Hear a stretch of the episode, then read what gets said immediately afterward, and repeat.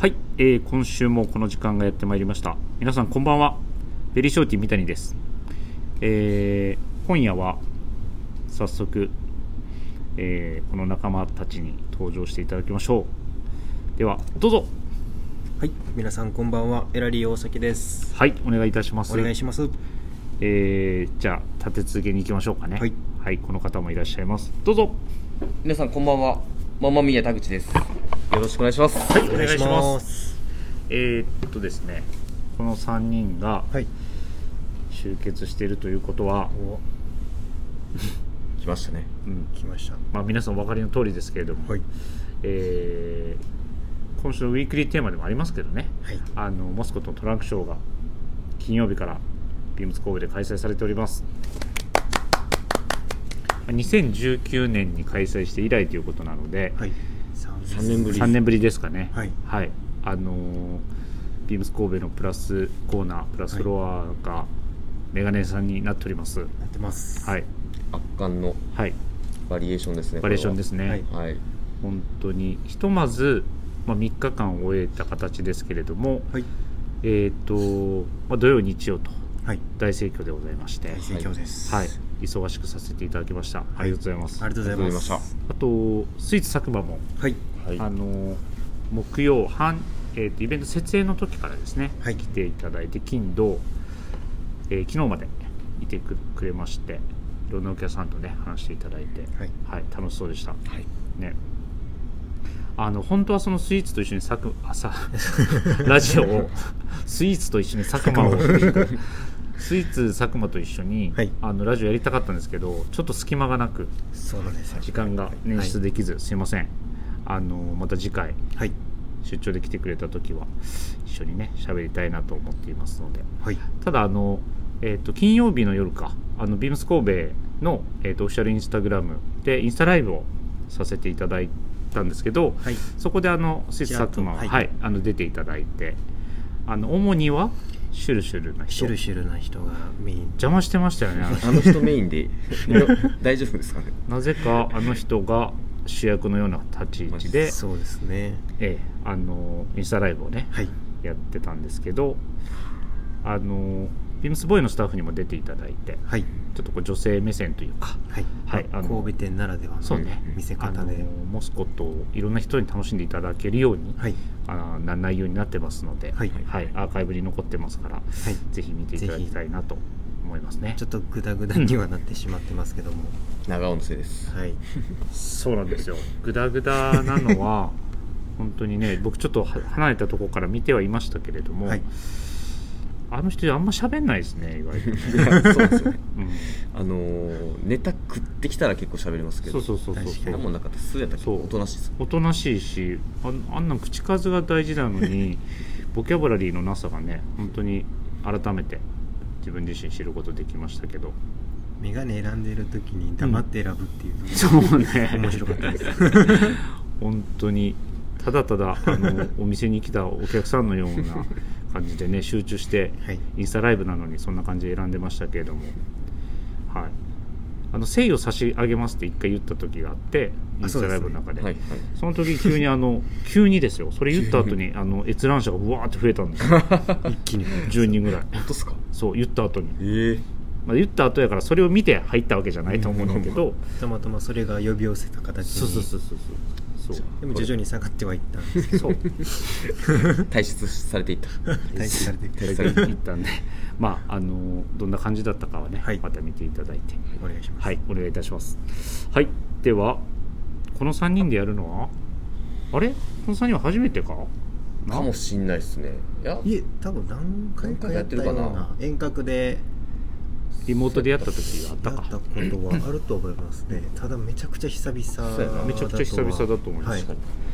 ここにまあアイスが混ざってたりだとか、そうです。まあ、あの人は多分もう、あのー二度と混ざってくる必要な 来る来ないと思うんで別枠ですもんね。一部に昇格できない限りは、はいはいなんでまあこれねこの3人のはい。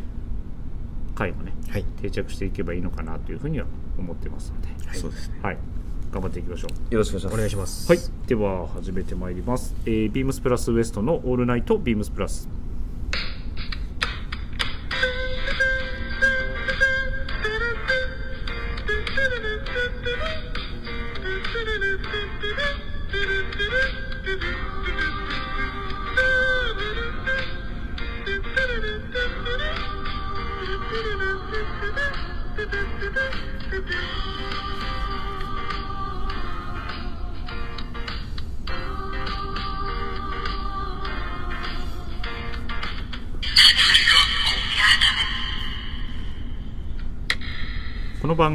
変わっていくスタイル変わらないサウンド All Night BEAMS PLUS supported by SHURE 音声配信を気軽にもっと楽しくスタンド FM 以上各社のご協力でビームスプラスのラジオ局プラジオがお送りします。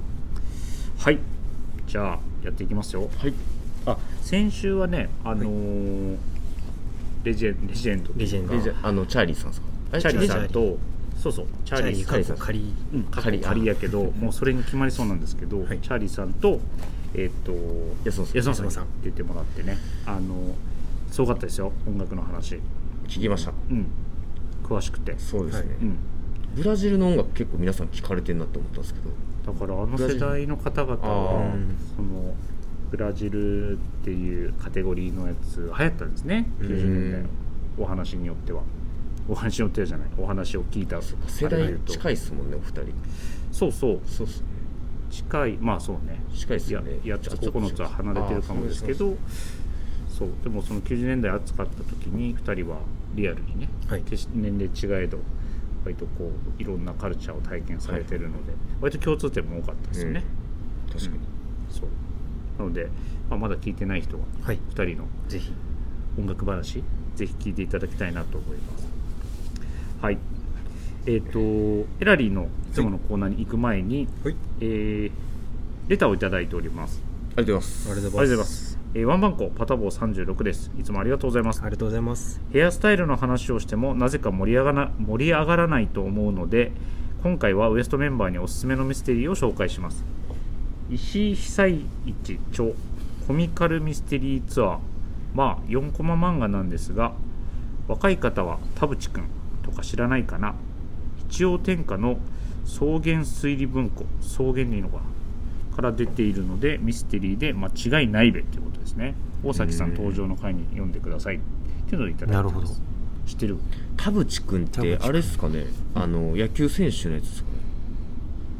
ごめん俺分からへん僕もちょっと。家にねあったんですよ田あそう。淵うん君。調べてみるはい。コミカルミステリーツアー。4コマ漫画ってことですよねコミカルミスマジカルミステリーツアーなんだ。知ってる？ちょっと初めて聞きましょう。あとその田か淵君。何だっけ。えーっとヘアスタイルの話話をしてもなぜか盛り上がらないと思うのでっていうのはあえっと僕のせいですね多分ねきっと。そんなことないと思います。いやそのフォローいらんだよ。二人揃って同時にそんな綺麗に言わなくていいで。はい。コミカルミステリーツアー。あ頑張れ田淵君。頑張れ田淵君。ですかね4コマ漫画1970あ年代でもそれそれじゃう？やっぱり西武ライオンズの。うん。うん。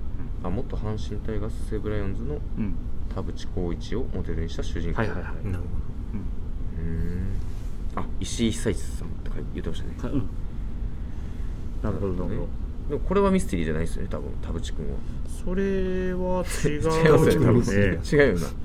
野球選手でミステリーって繋がらない ちょっと興味深いですけどね読み返してみます？それ。あコミケか あかんわ。言えんかった。コミカルミステリーツアー。コミカルミステリーツアーっていう題名ってことこんなやつです。ほう。うん。あだからこれを書いてる方あがあ田淵君も書いてる。方ってことですね。なるほど。この絵のタッチ。はいはいはいはいはいはいはいはいはい。あ4コマなんですかねこれは。あこれはこれちょっと4コマじゃないですかね。見てみたいですね。ね。うん4コマやったら面白く書いてるって感じ面白く書いてるっていうことですね。そのまんまですけどはい。あでもちゃんとこれ表紙でこうなんかミステリーチックになってますよこほん。まや刺されてる。刺刺されてる。刺されてますね。うん。はい。です。まあこういうこれあれですかね。あでも結局中は文章なんでしょうね。こういう絵やけど。あそういうあそういうことなんですか。中漫画漫画やったらだって読みやすいですもんね皆さん。そう。我々活字読まないから。はいはい。我々ねそうですあねそそっママミヤちの方が。とベベリーショーは多分そっちの方が入りやすいかもしれないです。もしかしたらコナンの元ネタとかかもしれないですね。わかんないですけどほんまにかもしれないですねあマジ？いや絶対違います。え絶対とわかんないです。なんでそそいやなんかそ漫画。漫画でえ？サイサスペンスをねあやり始めたそういうこと？最初の人かもしれないですね。あ漫画やな。あ漫画っすね。ちゃんと漫画ですね。コミカル。ちゃうかな。あれ？まああそうちゃいますそうか。これやったら読める。まあでも皆さん一回調べて。はい、はい。はい。ぜひ見てみてください。これやったら読めます我々、はい。僕も読んでみます。じゃあエラリーのはい。今週のミステリー行ってみましょう。はい、はい。えー今週ご紹介させていただきます。ミステリーは、はい。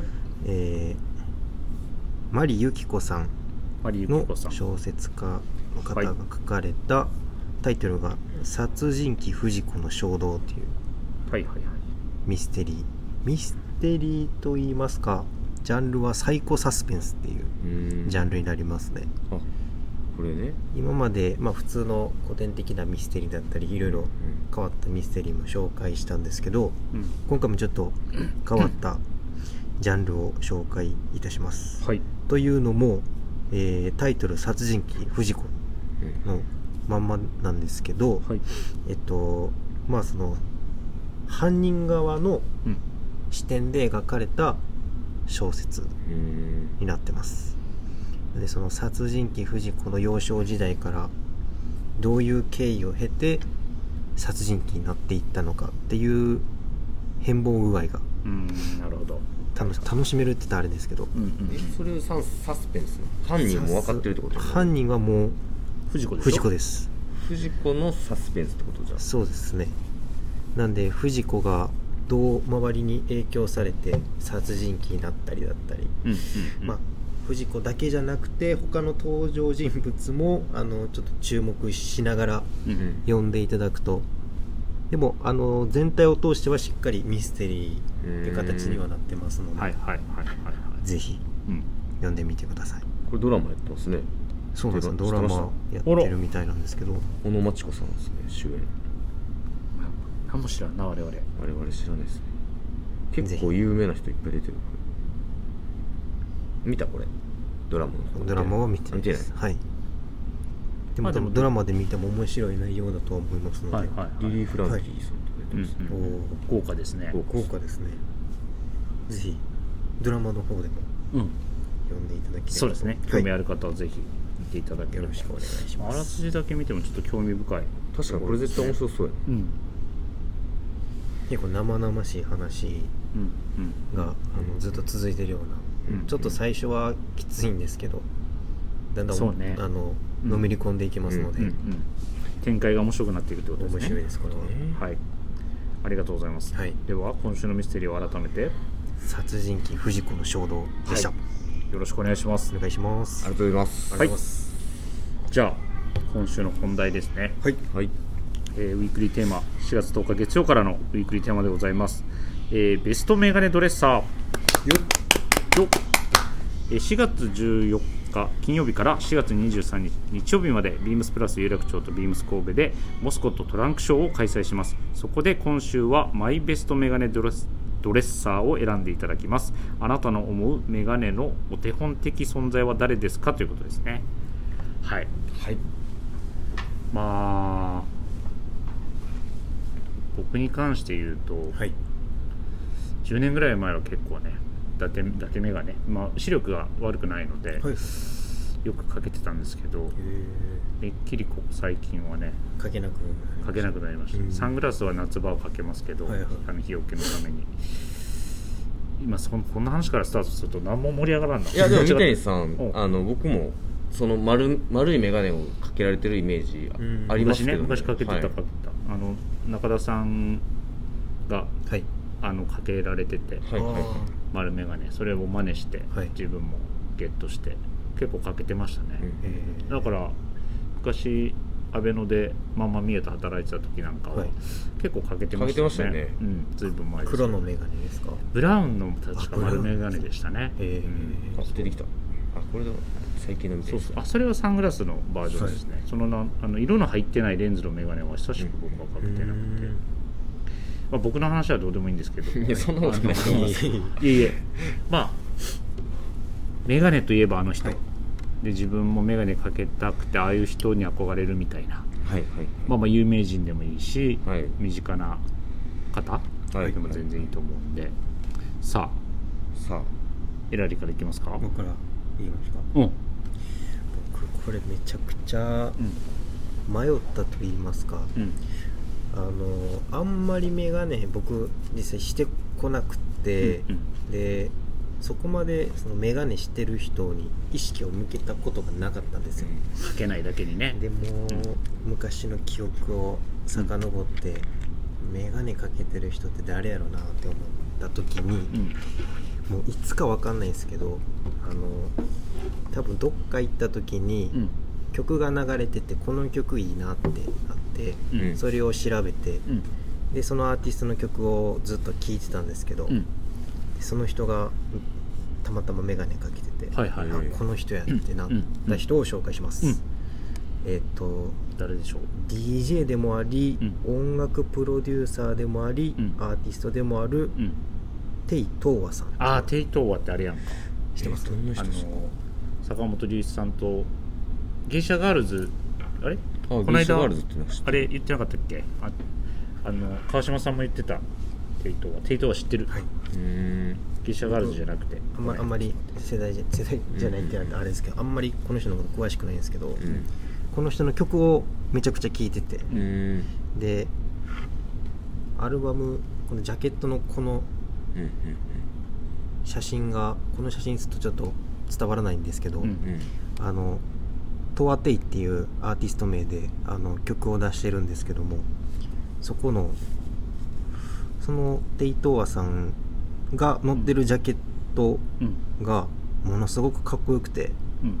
なんかその眼鏡かけて知的なオーラ出す人がやっぱかっこいいなって僕はうんなるんですよ、うんシンプルな装いで、そういう人誰やろうってなった時にこのうん。テイトーアさんが出てきてご紹介させていただきました。にテイトーワさん。はい。いやなんかそういうところから来るとは思ってなかったから。おしゃれな。意外ってうんおしゃれ。おしゃれなたどり着き方。そうなんです。よじゃあ今回は、はい。ぬモスコットは、はい。まあ、ゲットしたいってエラリも言ってたじゃないメガネを、はいそうなんですよ。やっぱそのテイトワに寄せていく？寄せてたまたま同じ髪型になっちゃってるんですけど。あかそういうことね。先日ねあでも合わせた髪型が。わけではないんですけども、うんあの、まあ、黒もいいんですけど。モデル的にはどうですか？じゃあゲームとして。自分が選びたい、うん迷いに迷いまくってるんですけど、うんうん。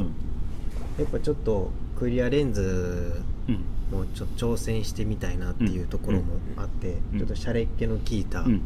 眼鏡かける人になりたいっていう思いもある反面、うん。やっぱりジャケット着る機会も多いのでユケルのちょっとクラシックなうん感じもうん。ちょっと捨てがたいなという、なるほど、はい、ただシンプルうにん。黒縁の眼鏡でも。そうねレムドシとかね。そうなんですよ、いいかなと。全然ザ・ベーシックだね、決めきれず、まあでもまだね1週間ありますからそうなんですよ。じっくりはい。確かに。悩んでもらえればさあどんなはい。メガネをエラリーが選ぶのかっていうのはねどこかのタイミングできっとスタイリングでね登場してくるでしょう。はい。まあ、今もかけてちょっとあの、はい。アップしてくれてたりするんで、はい。まあ、そういうの見てあれが似合いますよとかあればねレターとかでもいただけると嬉しいですよね。はい。お願いいたします、はい。ありがとうございます。テイトワテイトワです。テイトワ。エラリーはい。はいじゃあママミーヤは、はい僕もうん、そのこのえっと結構かけてるよね。かけてますね。ちょママミヤは。いちょい僕も目悪いんで、うん。そのどう入れてかけるようにうん。ししてるというか、まあうん。うん運転する時とかも絶対つけますし、はい。で、まあ、僕は結構もともともちろん目も良かったんで、うん。ずっとつけてなかったんですけど、うんなんか身近なあのそういう眼鏡かけてる方に関しては、うん。えー山田兄ですね。ああヒロシね。はい、ヒロシさんは僕出会った時からかけてはって、ヒロシそうやわ。うん。ね。はい、なんかすごいクラシックな、はい。あのなんていうんですかそのスタイルもうん。そのと、当時はどちらかというとううんん。的な、うん。あのスタイリングが多くて、うんで眼鏡何つけられてたかはその時わかんないですけど、うん。なんかブロータイプのやつもつけてたと思つけてうん。ですけど、たつけてた。ましたよね、うん。つけてた。なんかすごいそれでかっこいいなとかって、うん。あの思って。その時や山田さんも30過ぎぐらいやったんですけど、うん。めっちゃ渋いなってかっこよかったですね、そう。はい。だからスタイルがね、はい。激変した時ですよ、あー。広島僕が出会った時はだってロン毛に赤い革ジャン着てたから、えすごいですね。そうロン毛やったんですね。ロン毛ってね人間に赤い革ジャンって。革ジャン着て軍パン履いてナイキのシューズ履いてた。えー怖いですねちょっと。いや怖くはないけど もう今から本当想想像像できないですねそうラフなラフなっていうかカジュアルなスタイルでしたよ、へー。まあラジオプラスプラスではなかった。プラスじゃなかった最初。僕がで梅田のお店で出会った時は全然違って。てそうですね。そう。でえっとそれを社員になってからね。うんうん。あのアベノに移動してから、はい。そうそうそう長谷部さんの影響だとかいろいろん皆さんの影響を受けてえーそうビームスプラス担当そうなんなんか昔のあのフリッカー時代のスタイリングの写真とかちょっとも保存しとけばよかったんですけど、うん。本当にその時のスタイリングとか見ていただくと、うん。もうバリバリ僕がイメージしてる山田さんが出てくるんですけど、うん。かっこよかったですけど、まあ、今もかっこいいんですけど、うん。はいちょっとスタイルが今ちょっと違うんで、うん。今はちょっとね、はい。インディゴのアイテムとかね、うんそうちょっとワークっぽいスタイルとか、うん。まあ、あの日常着そうですね。かな？はい。あと1個いいですか？うん、うん、いいよあの有名人で、はい。それこそなんか映画とかでなんかかけてるので影響されたなとかって、うん。なんとなく頭の片隅にあって、うん。思い出したら出てきたんですけど、はいはい。あのマット・デーモンですけど。あマットデーモン。はい。はい。リプリーっていう映画なんですね。リプリー、はい。俺見たな見た。かな見ました。うんあのそれ古くないんですけどうん。映画、何年？2000年か90年代ぐらいですかね、あのジュード・ローとかも出てて、うん。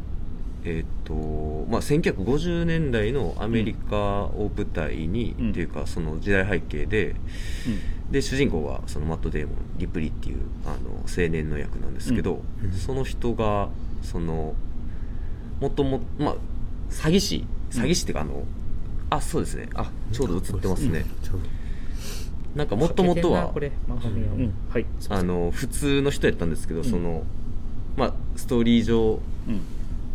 お金持ちの息子をうん。イタリアから連れて帰ってくるっていう、ん。あのーまあ、役ではい。はいどこ大学、ハーバードでしたっけ？なんかそのハーバードかどっかの大学の,、ん。えっと、その息子さんで、うん。その同級生に変装してというか、うん。なりきって、えっと、その人に会いに行くんですけど、ん。その時にそのサーモントブロー型の多分眼鏡をかけててうん。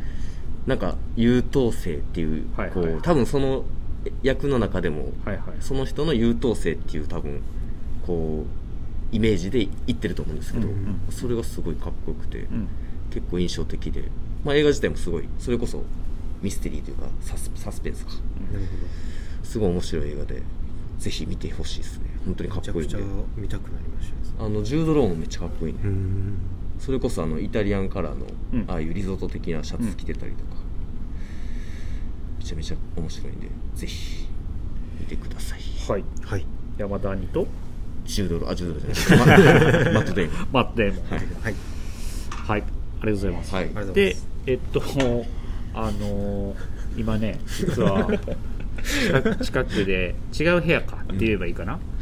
実は、まあ、今日ね、放送あるかどうか、まあ、皆さん聞かなくていいんですけど、アイススケーターが一人で収録してるんですけど、同時収録します。同時収録してるんですが、何やら大きなくしゃみが聞こえましたよ。ヘイクシャイってエクション言ってます。ね。収録に入ってるのかどうか。はい、ということですかね、そのはい。くしゃみは。はい、で、えっと、ママミーヤはモデルとしては、今回のはい。イベントでこう欲しいなというか、選びたいなっていうのはありますか？僕はもう本当にその、サーモントブローのタイプのはい。メガネがずっと欲しいなと思ってたんで、うん。はい。今回ようやくゲットできました。ユケルっていうものです。そうですね、はい。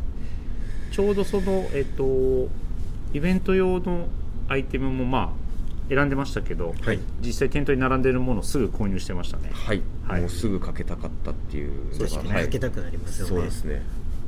いや、似合ってます。ありがとうございます。いいじゃないですか。はい。じゃあ、私ですね。はい。いやー、まあ、山田にも思い浮かびましたし、はい。棟梁三本さんもあー確かに思い浮かべましたし、はい。先週放送した安本さんもはいはいはいそうですね。似合って、脇山さんも似合っている。うん確かに。で火曜日長谷部さんが言ってましたけど白川さんも、はいはいはい。うん。そう。まあ身近な人はまあ本当に皆さんが挙げてくださってる人たち。はいですよねやっぱりね、うん。でお手本にしてきたのは本当にもうさっきもお名前出しましたけど中田さんとか、はいはい。あとはサングラスかけててかっこいいなと思うやっぱ草野さんとか。そうですね。もうえっとはい。昔から拝見しててかっこいいなと思いますし、まあ、たくさんいますよ本当に。一人には絞れないなと考えてた思います、本当に。三谷さんやったらあの人かなっていう人は僕いるんですけどねちょっと答え合わせはあのお聞きしてから自分の中でした、いやまあもちろんそのいっぱい上げていくと僕の好きなアンディ・ウォーホルも、はい。ああそうですね。その人ですね、うん。アンディ・ウォーホルに憧れてクリアフレーム買いましたし、はい。うんそうボストン、まあ、ミルゼン、はい。そうそうそうボストンタイプのものもありますし。まあ本当に多数多方面からうん。影響を受けてますよ、まあ、去年から結構見に行ってる奥田民生もねサングラスはずっとかけてますから、はいはいまあ、ちょっとこういうクラシカルなものではなかったりはしますけど、はい。そうメガネのイメージはあの奥田民生さんにもありますしね、だからこの人っていうのはねアイコン的えっ、とメガネのアイコン的憧れの人はやっぱアンディ・ウォーホルです、うん。本当に。確かに。そう。だからもともとその若い時すんごい若い時はあの人は眼鏡かけてなくって、はいはいはい50年代後半ぐらいから本を見る限りはですけど、うん。クリアフレームのクリアレンズのものをかけて、60年代のファクトリー全盛期は革ジャン着てうん。ボストンタイプのサングラスみたいな、でその後またクリアフレームの、うん。うんえー、とクリアレンズ。うん。ちょっとね痩せこけてたんでその頃から、うん。割とこうかけてる眼鏡はすごい大きくは見えるんですけど、うん。やっぱそういうところはねずっと見てきましたから、うんいいなと思いますけどね。かっこいいっすよね。かっこいいです本当に。そうそう。だからねあのインスタとかでも勝手に画像を拝借してって言うとあれですけど、はい。上げたりもしてますけど上げられてますうん、あれはただの自己満なんで、はい、スルーしてください。ありますよねでもねその昔の写真とかめっちゃ見てそうそうそう。保存して。うんうんみたいな、面白いですけどね。面白いですよね、はい。でですね自分が気になるモデルですか、はい。ね今回、はい。まあ、全部いいですよ。あのレムトッシュもうんうん。ミルゼンもユケルもね、うんいいですけどえっ、とミルゼンのえっ、とちょっとブラウンが濃い別光のはいはい。サングラスがいいかな。ハバナ、そうですねななんだかハバナ。これ、うんこれがね気になってます。うん。とまず。かっこいいですね。大人な感じですそうそうそうそう。ね渋い。うん。クラシックハバナクラシックハバナ。うん。これねかけたいなと思います。だからベージュのジャケットだとか。はいはいはい、うん。なんかあのブラウン系のアイテムとか、はいはい。あいいですね。インスタライブでも言いましたけどなんかブロックプリントのシャツ着てこういうものとか、渋いですね、渋い感じに。なんか秋冬も使えるじゃないですかこういうの、うん。そうですね。うん、秋冬のウェアにもやっぱ合うなと思うので。確かはい。個人的にはえっ、とミルゼンのサングラスかな。はい、に、うん。はい。気になっているところです。まあ本当にバリエーション豊富なので、はい。見に来ていただいたお客様もひたすら迷う、悩まれますね。あ、ひたすらかけて迷う。そうですね。ね。なんかほんまにこう、普段ちょこっとお取り扱いありますけど、うん。はい。一気に揃うとこう一気に本当に欲しくなるというか、うん。かなり物欲かきたてられますね。ちょっと興奮してしまいますよねね。これはね。本当に。あとはサイズもいろいろあそうですね。選べるしね、うんうんうん。なんかこのサイズもいいなとかなりつつ、うんうん思っそうです。ちゃいますね。はい。でビームス神戸でねあのモスコットのイベントで選んでいただいて、あの近くにお直ししてくれる場所もありますので、はい。はい。そういうところも我々からあの、はい。ご提案させていただけるので、はい。えー23日日曜日まではい。やってますので、はい。はい、ぜひぜひ。ぜひとも、そうですね、はい、一度ならず二度三度はい。来て楽しんでもらえればと。そうですねあれですよね。在庫も結構前はい。少なくてイベントできなかったっていうこともあるんで、在庫そうですね。まあ前はオーダー形式だったんですけどあーはい、そうです。まあそのいろいろ在庫の都合もありながら、はいやっと、はいあの実現できたですよね。ところはありますので、はい。お見ごお見逃しなくですね。お見逃しなくですね、はい。ちょうどまあ今から夏に向かっていきますから、はい。サングラスなんかはちょうどいいのかなと思いますんで、はい。はい。確か選びに来ていただきたいなと思います。あとはあれですね、あのー昨日のビームス神戸のインスタでお。あのモスコットの世代別のあそうですね。スタイルをはい。上げさせていただいたんですけども、通常のフィードですね。世代別はい。はい。ヤング世代ミドル世代レジェンド世代。レジェンド世代。レジェンド世代。すレジェンド世代はただのレジェンド世代40オーバー。ななぜかそこにさっくんが混ざってますけども。かなりレジェンド世代は見応えのある写真になっておりますので。どういう集団だっていうような あの感じにはなってますけどね。はい。ぜひ見ていただきたいですね。はい、はい、みんながどんなのをかけてるかっていうのをね、はい見てみてくだめちさいゃくちゃかっこいいです。はいよろしくお願いします,、はいはい、では皆様からのレターをお待ちしております、えーぜひラジオネームとともに話してほしいことや僕たちに聞きたいことがあればたくさん送ってください。メールでも募集しております。メールアドレスは bp.hosobu.gmail.com bp.hosobu.gmail.com bp 放送部と覚えてください。そして beams プラス公式ツイッターもございます。アットマーク beams アンダーバープラスアンダーバーハッシュタグプラジオをつけてぜひつぶやいてください、えーダイレクトメッセージからも募集中ですのでぜひともお願いいたします。お願いします。はい。じゃあ、えーマンマミーヤがいますのであの皆様もお気づきかと思いますが、はい。えーこの方がいるのでこれは外せないということで、はい。えーマンマミーヤの小話で締めたいなと思います。はい。はい。じゃあ準備はそうですね。大丈夫ですか？はい大丈夫だと思います、大丈夫だと思いますって。自信ないやんか。自信はいつもないです。自信ない。自信は本当にいつもないんで。はい。はい。じゃあ行ってみましょう。はい。お願いします。えー、ではまんまみーやなはい。小話なんですけど、えっと、まあ、最近起こった話なんですね。あの中学の時の同級生の子にえっとあったというかまああれ中学の同級生ちゃうかなっていうあのそんな話なんですけど、はい。まあ、その子当時あの、はい、そんな話前してなかったっけ？いやしてないです。してない、はい、OK じゃあ一回聞いてもうよみるよ5日ぐらい前の話なんで。いはい。あ5日前ぐらい、はい。あじゃあそれは。その子あの、まあ、僕すごい仲良かったわけではないんですけど、うん。はい。だからすごいヤンキーに憧れてる子っていません？なんか、いますね、うんうんあのヤンキーグループじゃないんですけど、はい。ヤンキーにめっちゃとにかく憧れてる子で、うんいますいます体格でもめっちゃでかいんですその100キロ超え絶対してて80ぐらい身長あって、うん。めっちゃこう見た目めっちゃいかつい感じで、はい。でもなぜかヤンキーグループにはいないみたいな。素質はある素質は絶対あるとめちゃめちゃ強いと思うんやけど、うん。でもなんかこうそこには入りきれてなくて、うん。でもあの学ランとかはボタンとかも1個もなくて。全開けのはい。中にも黒の竜のこうプリント入ったこううん。プリントの部分がこうキラキラしてるような、はいはいはい。うん。あの和柄とかうん の T シャツをいつも着てて、はい。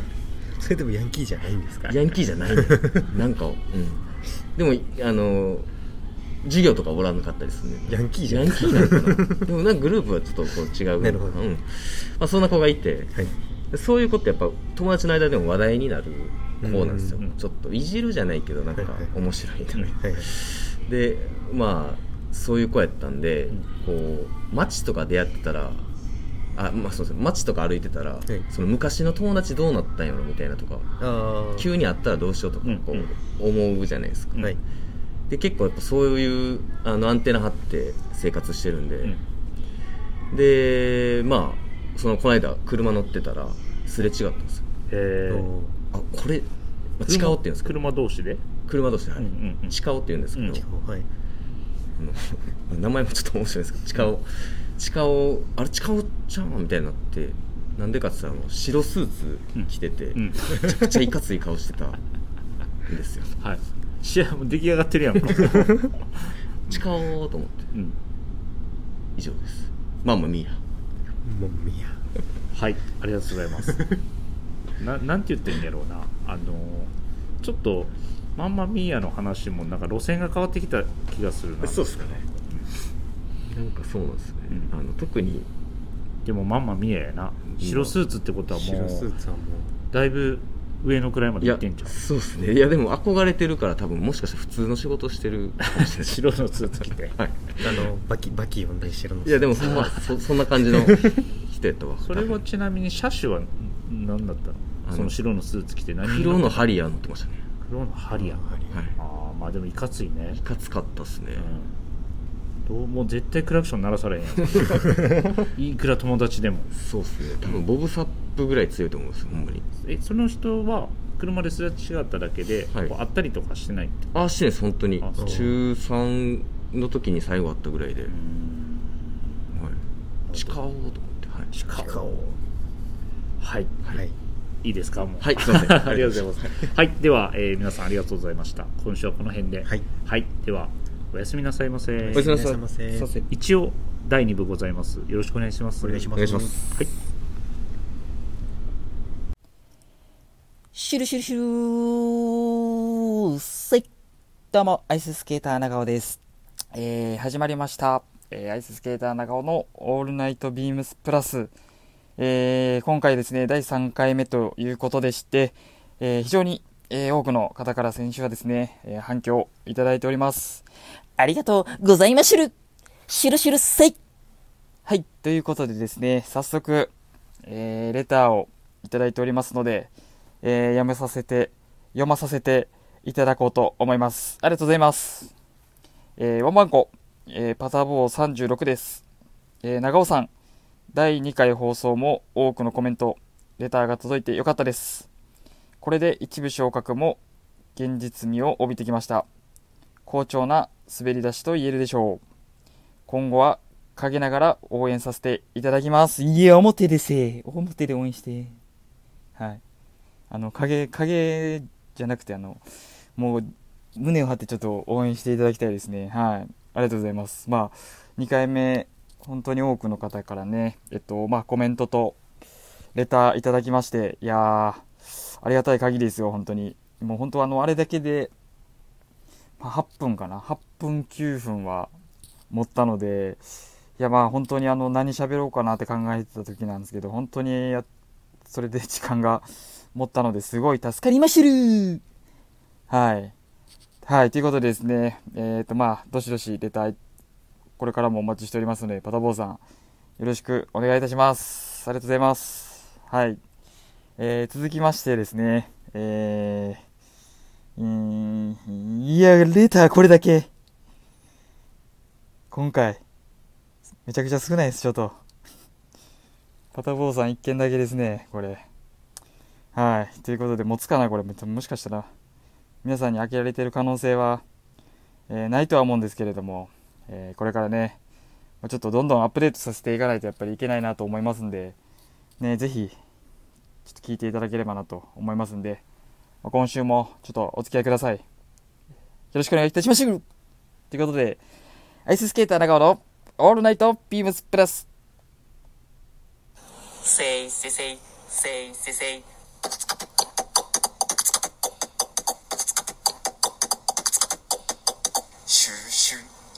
シュシュルシュシュシュシュシュシュルシュシュシュシュシュシュシュシュシュルシュルシュシュせいシュルシュシュシュルシュシュシュシュシュシュルシュシュシュシュシュシュシュシュシュルシュルシュシュせいシュシュルシュシュシュルシュこの番組は変わっていくスタイル。変わらないサウンドオールナイトビームスプラス。supported by SHURE。音声配信を気軽にもっと楽しく。スタンド FM ちょっと黙ってもらって、えー以上各社のご協力でビームスプラスのラジオ局プラジオがお送りいたします。シュシュルシュシュシュシュシュシュシュシュシュルシュルシュシュせ長い長いもうええいやー、はい、今回もシャオンさんのあ使わせていただきましたオープニング、ありがとうございます。いやー、ちょっとね、改めて聞いて思ったんですけど、えっと、やっぱちょっと短いですね、これ。はい。何分ですか、これ？2分ぐらいですかね。シャオンさん、ちょっとすいません。5分ぐらいのちょっといただければ、あのーすごい嬉しいですね。はい。時間も、尺も短くなるんで、はい、すごい助かれますので、あの、ぜひ5分ぐらいのやつを作っていただければなと、シャオンさん、思いますんで、よろしくお願いいたします。シュルシュルシュルせい終わったと思いきや、もう一回シュルシュルシュルせいはい、という感じでね、えー、伸ばしていこうかなと思っておりますけれども、引き伸ばしていこうかなと思ってますけれどもね、はい。いや、今回ね、多分第1部の放送でも、えっと、まあ、イベントの話、されてたと思うんですけれども、いやーね、本当に、今回のね、このイベントですか。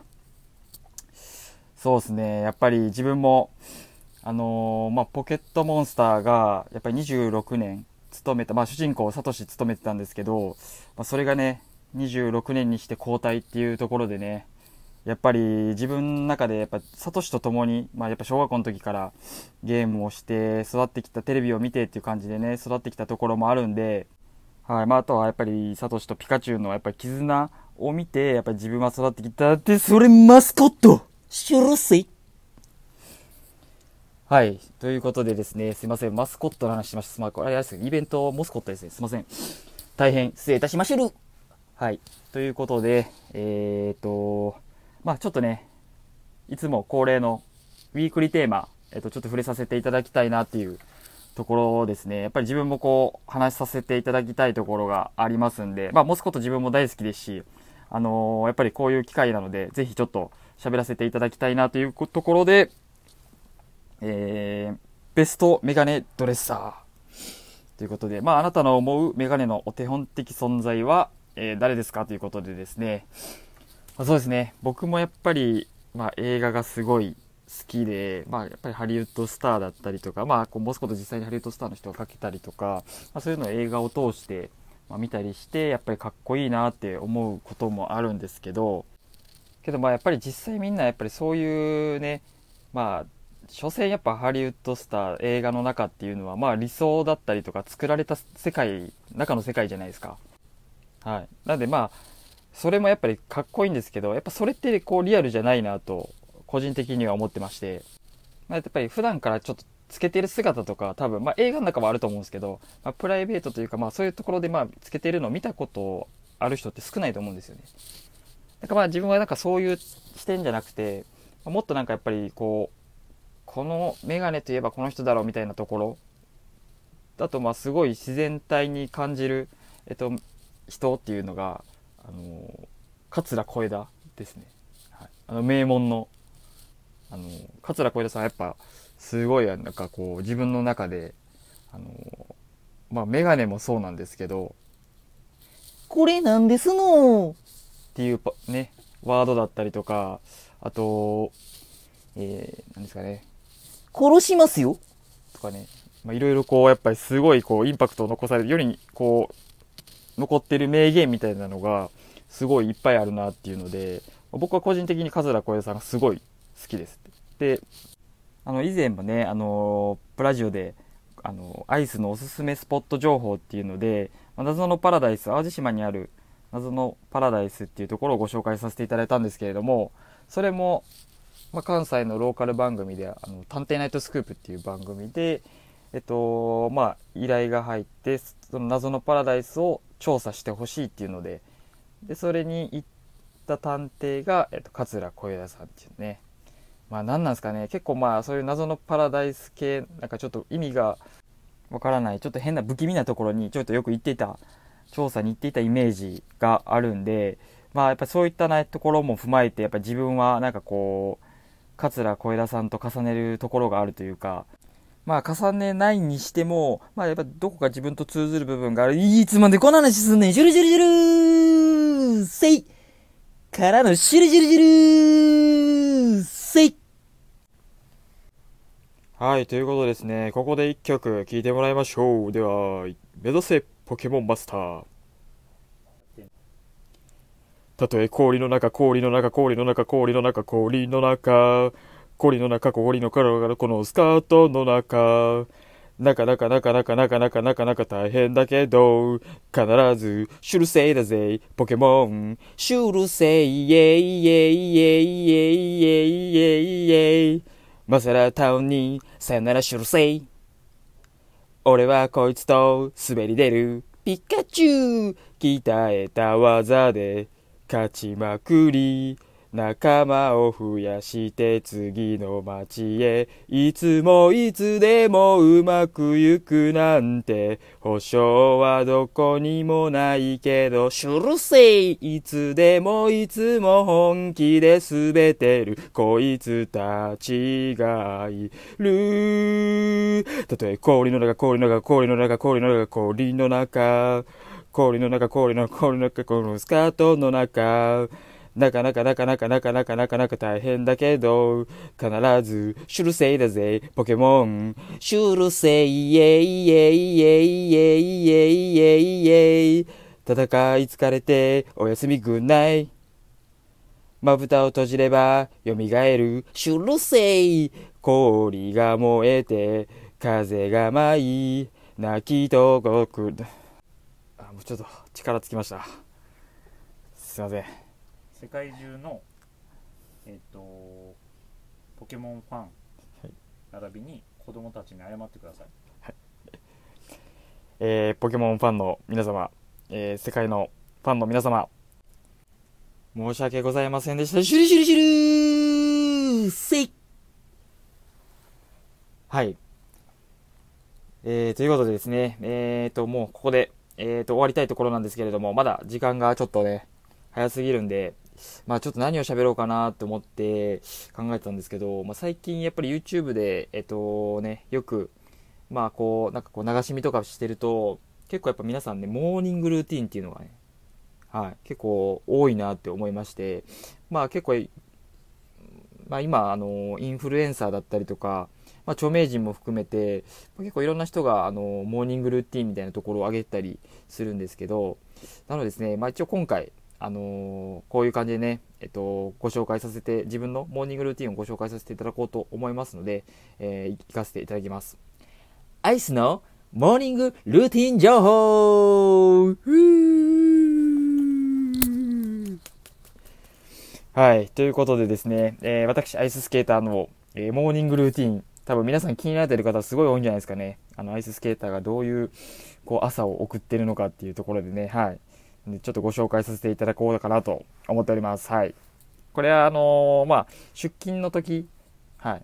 まあ、通勤する前ですね、のモーニングルーティンをちょっと今回は、えーお伝えしていたらいこうかなと思っております。まあ、反響があれば、あの、休日編もね、あの、多分皆さん気になると思うんで、休日編もお伝えしようかなと思うんですけど、まあ今日はちょっと、あの、出し惜しみして、あの、通勤編でお届けさせていただこうかなと思っておりますんで、お付き合いください。シュルシュルシュルせいはい、ということでですね、あ、まずはあれですね、出勤時間が何時かっていうので、えっと、一応まあ、早番と中番、あと遅番の3つの時間帯に分かれているんですけれども、まあ、早番であれば、えっと、まあ、9時半には、えっと、お店に着で打刻。で、中番っていうのが、まあ、10時15分ですね、に打刻。で、遅番っていうのが、えっと、11時15分に打刻しないといけないんですけれども、まあ、本日はですね、なんと今回、まあ、特別にですよ、特別に中番時間で出勤するモーニングルーティンをご紹介させて、ジュルジュルジュルせいはい、ということで、皆さん来たいでしょ、中番、他国で。何してるんか。はい。はい。まずはですね、まあ、10時15分に他国しないといけないというところでですね、起きる時間、なんと8時半です、僕。8時半ですよ。そんなことあります？ねえ結構もういい時間、早い時間ですね。8時半っていうと。で、8時半に朝、まず起きます。皆さん。これ何すると思います？最初。意外にわからないんちゃいます？実はですね、これ多分皆さんね、え、意外って思われるかもしれないんですけど、まず顔を洗うんですよ。はい。意外でしょこれ。多分皆さんね、顔を洗ってる人少ないんじゃないですかね。ね、皆さん。顔洗って、さらにその次に歯磨くんですよ。どうですか？意外でしょこれ。ね多分もう、あ、そうきたか多分皆さん思われてる方も多いと思うんですけど、まあね、顔洗って歯磨いた後に、やっぱりこう、まずは、一服ですね一服タバコをこう吸って、えーこう日光こう、まあ、僕結構ベランダに住んですけどこう日光を浴びるんですねはい日光浴びるとで、まあ、そこでこう一日頑張ろうっていう気持ちをはい気合を入れるんですけれどもはい。ということでいかがでしたでしょうか、えー今回は、えーアイススケート長尾の中番打国の、えーモーニングルーティン、シルシルシュルせいはい。ということで、まあ次回もしかしてこのコーナーが、えっ、と、好評であれば、えっ、と、遅番、まあないしは早番打国のモーニングルーティンをちょっと皆さんにお伝えできればなと思いますので、ぜひご期待ください。はい。ということで、今週はいいお時間になりましたので、このへしりしりしるせいはい。ということでですね、もう終わりたいと思いますが、えー、そうですね、皆さん、悲しいんじゃないですか、今。ちょっと寂しいんじゃないですかね。しりしりしるせいということで、皆様、おやすみなさいましゅる